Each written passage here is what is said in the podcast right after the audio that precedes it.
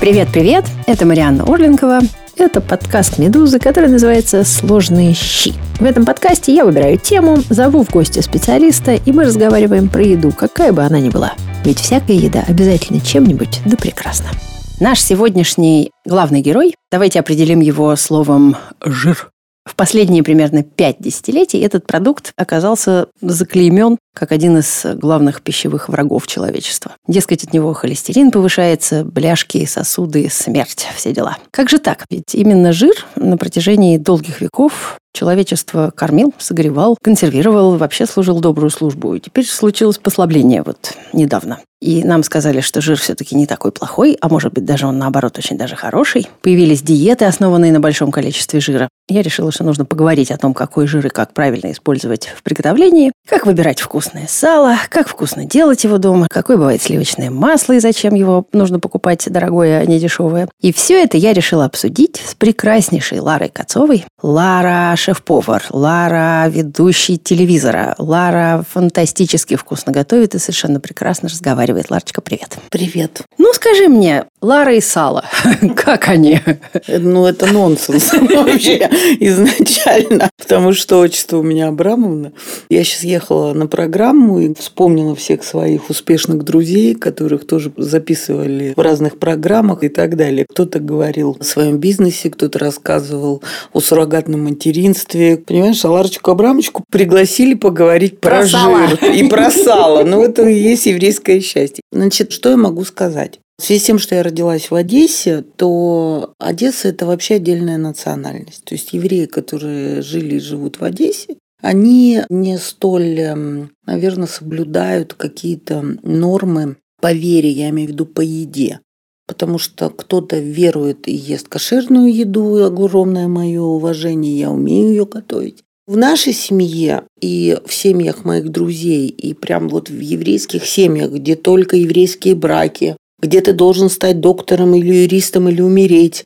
Или на крайний случай не умереть, но стоматологом. Сало, жир, он присутствовал. Присутствовало и соленое сало, и блюда из свинины, и котлетки из говядины и свинины, и просто из свинины. Очень Естественно, как казалось всем еврейским бабушкам, очень полезные для внуков. Прошло время, я повзрослела, и теперь я готова признаться, что все, что связано со свининой, я в своем рационе оставила только сало, потому что, на мой взгляд, оно нужно, особенно зимой. Иногда можно себе позволить, и я не питаюсь кошерно, сразу признаюсь. При этом смалец, да, и я недавно готовила гуся, и поверьте мне, я привезла своей сестре, значит, вытопленный гусиный жир со шкварками и с луком, и она мне двое суток рассказывала, как же это вкусно, как это напоминает с детства, с слезами на глазах. Поэтому куриный жир, естественно, это тоже, потому что фаршированная шейка без куриного жира, ну, это, извините, не шейка. Тогда просто не надо начинать. Поэтому я готова поговорить с удовольствием на эту тему. Ты знаешь, что ты сейчас сказала гусиный жир со шкварками? Я прямо немедленно вспомнила, я жила в месте, где ветра, значит, и холода в городе Свердловске посреди Уральских гор. И там часто, в общем, неприятная погода, и как-то хочется греться. А также это было в такие годы, когда еды, в общем, было довольно мало в магазинах. Поэтому любые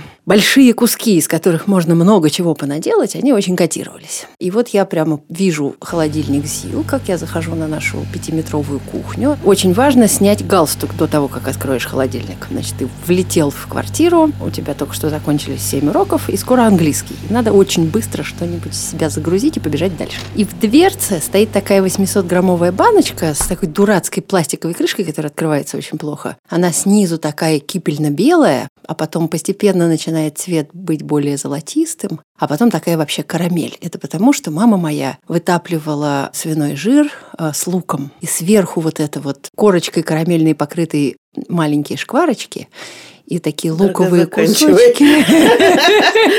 У меня пошла слюна.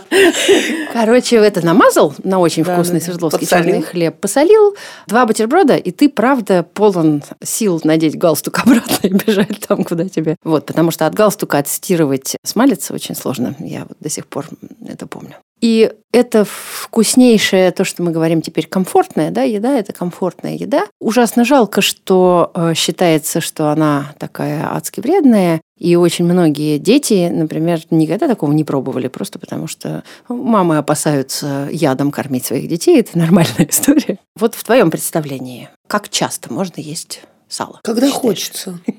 Я считаю, что надо прислушиваться к своему организму. Человек чувствует себя комфортно, в принципе, когда он прислушивается к своему организму. Касаемо любых его поступков, начинает выйти замуж и заканчивая тем, что он хочет есть. Он должен прислушаться к себе, к своим желаниям. Ну, например, летом я не хочу сала. А вот сейчас я хочу. Почему? Сейчас можно купить фантастически вкусный бородинский хлеб. И когда ты его немножечко на сухой сковородке, раньше же не было у нас тостеров, да, и я помню, как бабушка подсушивала, сверху она клала просто слайсы замороженного вот этого сала, чуть-чуть э, черного перца и давала мне вот этот бутерброд. Мне кажется, что надо прислушиваться к организму. Если вы считаете, что вы не любите этот продукт, просто его не ешьте.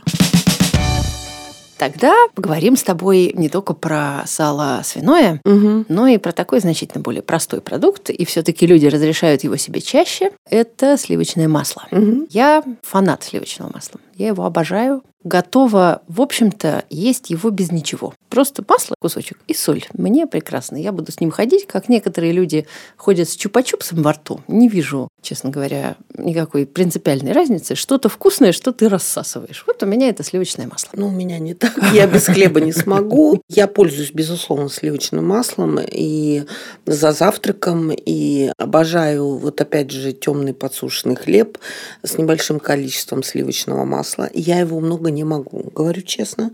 То есть прям не такими шматками. Но я люблю намазать сливочным маслом. И, как ни странно, чуть-чуть соли, чуть-чуть черного перца. Вот тоже. Вот для меня вот это вкусно. Опять же, с, с вкусным кофе или со сладким с чаем с лимоном. Вот с черным. Вот я считаю, что это дико вкусно. И это ну, то, от чего ну, невозможно отказаться. Я очень люблю делать масла со всякими вкусными добавками. Да, у меня лежит в морозилке несколько видов. Да. Ну, расскажи, какие у тебя? А, во-первых, э, с укропом с чесноком колбасня лежит. Во-вторых, у меня, например, есть острое масло, значит, я делаю его с сухим чили с паприкой. Вот такая история лежит. И я еще делаю лимонное масло с лимоном. Три колбасни у меня такие лежит. И как бы все домашние знают, куда залезть, куда лезть. чтобы отрезать. У меня есть такое подшефное любимое место, где я делаю время от времени какую-то еду. И мы там придумали, такой, я придумала, концепт утренних масел, дневных масел и вечерних масел. Утренние масла – это такие немножко сладковатые. Например, сливочное масло с толченым тимьяном, лимонной цедрой и капелькой меда. Маковое масло. Угу. Берешь мак, запариваешь, растираешь, угу. как прям как для штруделя. А, смешиваешь с маслом и тоже самую-самую капельку меда. Оно не должно быть сладкое, но получается очень ароматным за счет мака и таким прикольным а фиолетово с черными вкраплениями. Да выстоит. Красота. Да. Вот, потом, значит, дневное масло может быть с каким-нибудь печеным чесноком. Классическая Вкусно, история с цедрой и чили. Угу. Например, цедра апельсина, ну, не очень острая. А вот э, вечерние масла, они уже могут быть такими оторвами. Например, я очень люблю э, то, что называется абхазская аджика, то есть такая сухая аджика красная. Обожаю, да-да-да. И может быть красная, может быть зеленая. Вот может быть и такое масло, и секое масло. Потом простецкое с петрушкой и с чесноком со свежим. Ну, вот такого рода. Вот видишь, я с укропом. С укропом, да. Ну, то есть... Для меня, честно, петрушка не трава. Ну, вот, а зато зелененькая. Ну, просто зелененькая. Вот за счет зелени, зато у нее этой зелененькости. А я не понимаю, понимаешь, вот мне лучше, чтобы укропчик был, потому что, ну, что же я буду вот это вот мелкой моторикой заниматься, от него никакого вкуса, кроме вот этого зелененького. Я не занимаюсь мелкой моторикой, у меня есть такая вещь, называется блендер. Дело ну, в том, а что вот такая технология, при которой ты мелко рубишь сначала все-таки, извините, руками, конечно, угу. зелень, посыпаешь ее, неважно какой зелень, посыпаешь ее небольшим количеством соли, запихиваешь в стакан для погруженного блендера узкий, угу. ждешь, потому что подливать ничего нельзя. И дальше погруженным блендером сквозь э, страдания зелени, которая совершенно не хочет превращаться в пасту, а ты этого хочешь. В течение примерно 5-7 минут вот этих э, бж-бж и уговоров ты получаешь пасту, которая, во-первых, все-таки дает тебе аромат, даже петрушка. а во-вторых, дает невероятной красоты зеленый цвет любому продукту, в который ты потом добавишь эту пасту. То есть, если ты будешь просто резать зелень и добавлять ее в масло, у тебя получится белое масло с зелеными вкраплениями. Угу. А если ты сделаешь такую пасту, то у тебя получится ярко-зеленое масло. Спасибо, я вот. попробую. Красоты необыкновенной. Угу. В общем, вот что мы с этими маслами делаем, дорогие друзья? Мы, конечно, можем просто мазать их на что-нибудь хлебообразное, класть в кашу, а, в рис, ну, как любая крупа горяченькая. Угу. Но особенно красиво, конечно, когда вы жарите себе какую-нибудь куриную грудь, например. Вот Куриная грудь же довольно бессмысленное мясо. Скучное смысле, абсолютно. Скучное, да. А тут вы взяли на него, например, и положили даже не один кусочек вот такого масла, а два разных. И тут у вас немедленно случился пир из этой куриной груди. В сливочное масло, всмотревшись, ты, в общем, чаще всего ничего не поймешь. Угу. А тебе остается доверяться производителю, который что-то там написал на пачке.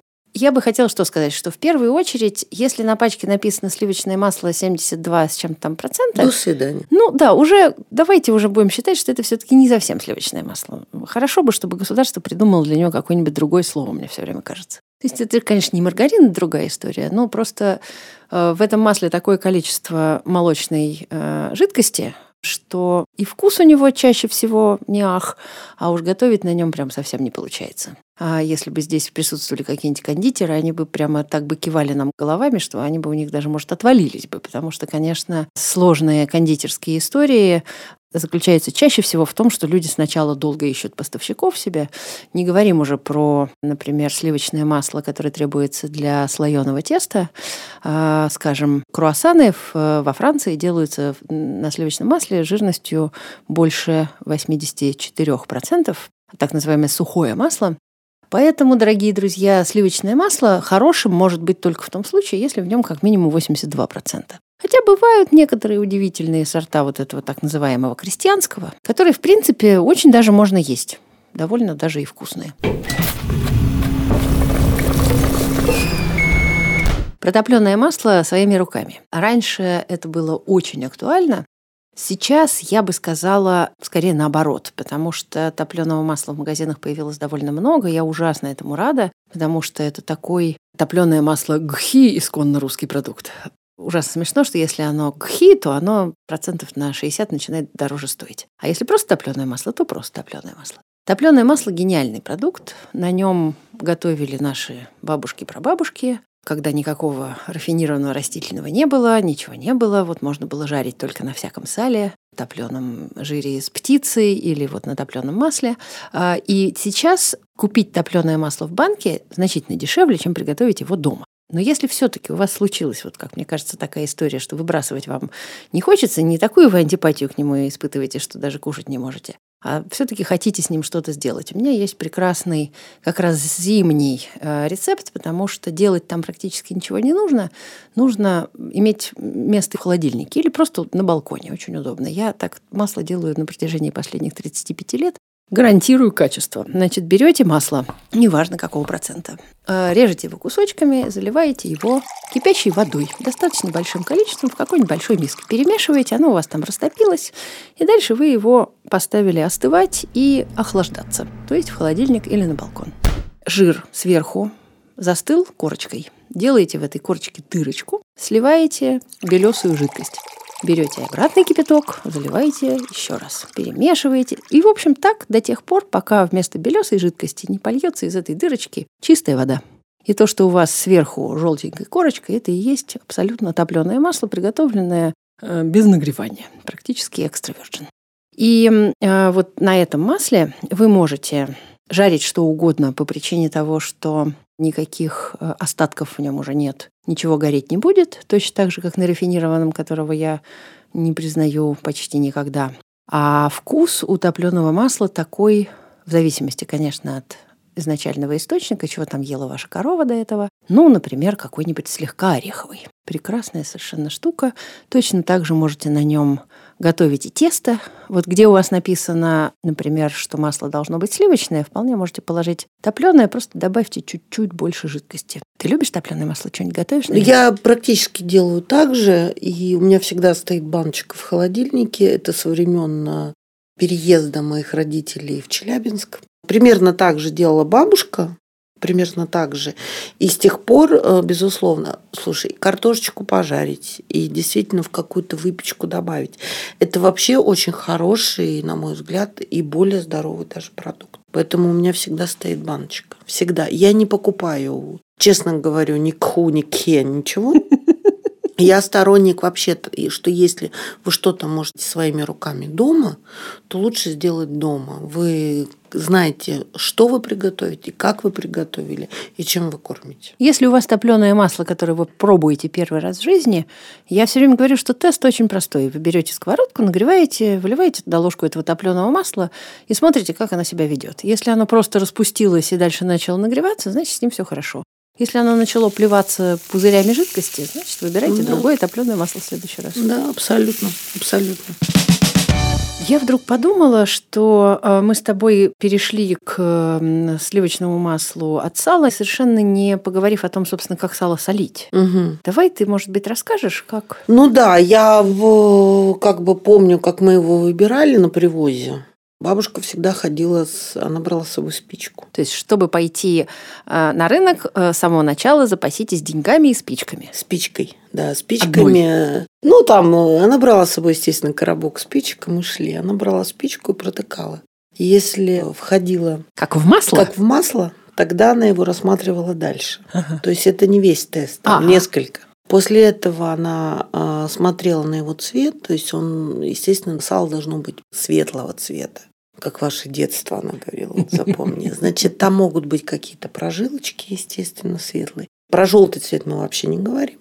И мы не говорим про розовый цвет. Вот такой. А вот почему? Аппетитно же смотрится. Она мне говорила, что это в момент э, свадебного переполоха. В смысле, свинью закололи? Да, да, да. Ух ты. Свинью во время свадебного переполоха. То есть это не этичное сало? Это не этично. Либо, сейчас очень неприятная вещь, но э, долго умирала. Это еще более неэтично. Да, поэтому не надо все. не надо. Хорошо, значит, розовое не берем. Бывает прямо розовый цвет у сала. Вот не надо надо. Вам будут говорить там, ой, оно такое, вы что? Нет, это прям теленок, поросенок там и так Ни в коем случае. Именно прозрачное сало, вкрапления могут быть розовые, вкрапления. И, естественно, прожилка, да, то есть э, это может быть. Это второй цвет. Третье, она брала и ногтем, ногтем она пыталась не проткнуть сало, а как бы просто поскрести. Как поскрести. И если оно правильно сошкрябывалось, то значит оно легко, да тоже легко. Оно тогда проходило тоже. Угу. и четвертый вариант она клала значит пару пальцев средний, да, да, да да да на сало. Сверху. Сверху. Так. вот сало должно быть жирным но не оно не липким должно быть. Ага. то есть оно должно быть жирным но не липким. Такой. вот она вот так вот чпок. Вот если вот эти четыре... Да, и, естественно, она смотрела на шкурку. Да, то есть шкурка должна быть тоненькая, не толстая, но и обязательно понюхать. Она всегда говорила... Это пятый. Да, да, да, да. Трогать, нюхать, трогать, нюхать. Всегда. Мы покупали кусок этого сала, мы приходили домой, она его солила. Солила она двумя способами. Первый способ у нее всегда был сухой засол, а мама в Челябинске уже научилась делать э, мокрым. мокрым. Вот, она уже варила. Не варила, а вот э, ну, заливала. заливала. Просто, ага. Вот. А сухой она просто брала на килограмм сала, килограмм соли. При этом соль должна быть обязательно грубого такого помола, крупная, не уидированная. Вот этот килограмм сала она делала надрезы. Она его прям жмакала, жмакала, жмакала. Часть соли она обязательно клала вниз, чтобы вот эта жидкость, которая через сутки там из сала будет выделяться жидкость, она вот в эту соль уходила. Она солила только в эмалированной посуде. Сутки оно стояло при комнатной температуре. При комнатной температуре уходила эта жидкость. Потом она брала полотенце, выкладывала снова соль, заворачивала прям солью, именно в полотенце уже, и клала в холодильник, ну, там, ну, на 5-6 дней, угу. потом она пробовала. А вот это еще не все. Потом она делала следующую историю. Она брала чеснок, она сначала его мелко резала, потом она его там чуть-чуть соль добавляла, чтобы, ну, вот он распустился и давала туда черный перец горошком. И она толкла. Вот. И она потом вот этой вот смесью вот это уже соленое сало, она убирала лишнюю соль, когда она понимала, что все оно засолилось. Обмазывала сверху. Она обмазывала сверху. Ой, люблю бабушку твою. Да, вот, вот чесноком с черным перцем грубого помола. Она уже заворачивала в какую-то пленку там или в мешок и снова в это, значит, полотенце и уже клала в морозилку, но перед этим она резала вот этими кусками, да. Именно так я и делаю в ресторане. Или вот если мне там заказывают, э, я всегда говорю, не нужно его довести. То есть у нас в доме не было сала без чеснока и черного перца грубого помола. Так, теперь растительные масла. Отдельное совершенно просто прекраснейшее царство. Полки наших магазинов сейчас радуют меня необыкновенно. А особенно если какой-то перерыв произошел, и ты месяцочек там где-нибудь не был, ты туда приходишь, начинаешь изучать, находишь 15 новых марок оливкового масла, а, 16 наименований масла из разных растений, из которых ты даже не думал, что масло в принципе выжимают. Меня всегда очень веселит русское масло, которое называется рыжиковое а которое выжимается совсем, к сожалению, к сожалению, совсем не из грибов рыжиков, а из, такого, из такой травки, которая дает э, симпатичное, ярко-желтое такое масло. Вот когда-то, я вот сейчас пытаюсь вспомнить вот те самые полки, на которых лежали маслы, сахар, яйца, не знаю, сгущенное молоко, и какое-то же масло стояло. Наверное, это было просто Это нерафинированное. разливное было. Ну, разливное или были бутылки. Иногда Были бутылки, Было всегда как вот кефир. Да, точно, Да. точно. Нерафинированное подсолнечное масло. Ну вот. А теперь это масло считается деликатесным и правильно считается. Если хорошее нерафинированное масло подсолнечное, да, Семечковое базарное. оно. Бабушка, когда э, приезжала на поезде В Челябинск, из Да, Одессы. Ну да, как бы она ехала с в чемоданами ссыл- ну, потому что дочь в ссылке. В ссылке, я понимаю. Вот, потому что она как бы очень успешно вышла замуж. Моя бабушка очень любила моего папу, но она считала, что ну не повезло, немножко неудачный получился чувачок. И всегда было две огромные канистры пластмассовые. Одна канистра с простым маслом, одна, которая не пахнет и пахнет. То есть простое и семечковое. Кто-то называет базарное. Но я, честно, без него жить не могу. У меня маленькая бутылочка, но будет обязательно стоять. Потому что, ну, это мое детство, я без этого не могу. То есть, когда ты берешь вкусную помидору, сладкий ялтинский лук, много-много укропа и зеленого лука, и крупная соль, и перец. Все. И вот этот хлеб. Внутри э, мякиш, а сверху хрустящая корочка. И заплакали. Ну и теперь расскажите мне, что это вредно. Ну расскажите мне об этом. Давайте поговорим о вашем авокадо. У меня на данный момент два любимых масла, помимо оливкового, без которого я как-то не могу жить без этого, я не могу жить без оливкового. Это нерафинированное соевое масло, густое, темно-золотистое, фантастически вкусное, с овсяной кашей и солью или соевым соусом. Не пробовала, буду заказывать желание. Да. Прям И не пробовала. нерафинированное же кукурузное масло. Пробовала очень вкусно. Прямо- Поддерживаю, да. Прямо раньше вы что-то не делали, а сейчас как-то Мгм. начали. И Я еще есть пробовала, мне разные марки. пробовать. Я не пользуюсь им, говорю честно, но я пробовала, и мне понравилось. Ой, а вкусно как, мне невозможно. понравилось. То есть надо будет изучить вопрос, при каком там оно, при какой температуре оно горит. Я боюсь, что особо на нем, конечно, не пожаришь. Но Не жарить на нем не надо. знаешь, что можно? Что? Можно вот вчерашнюю холодную картошечку Да. Вот чуть прогреть с ним, вот с сальцой и вот чуть-чуть прямо с этим кукурузным маслом, прямо чтобы она просто тепленькая стала. Ну, окей, договорились, Да, пришли к консенсусу. А жарить нет. А жарить не Нет. будет. Вот как ни странно, с учетом того, что я за то, чтобы жиры были в э, жизни любого человека, да, я противник жарить на нерафинированном. Нет, ну это на самом деле просто неправильная история, потому что Да. оно горит. меня прям Мы жарим на тех маслах, на которых... Страшно за поджелудочную. Конечно, на которых можно жарить. Да, да. Как бы вот у вас на вашей сковородке, которую вы поставили на средний огонь, на нормальную плиту, температура 160 градусов, 170, ну, редко когда 180. Вот есть определенные виды масел нерафинированных, которые выносят эту температуру. В частности, это оливковое масло, арахисовое масло и кокосовое масло. Ну, вот на них и готовьте. Редко о какой части кухни Мне так приятно разговаривать, как о вкусной кухне Лары Кацовой. Спасибо тебе большое, что ты пришла. С меня взбитая щучья икра. Ой, это я... Ну что ты делаешь? В общем, конечно, если бы можно было за что-то отдать душу, то, конечно, за Ларину щучью икру. Даже и без сала, ладно.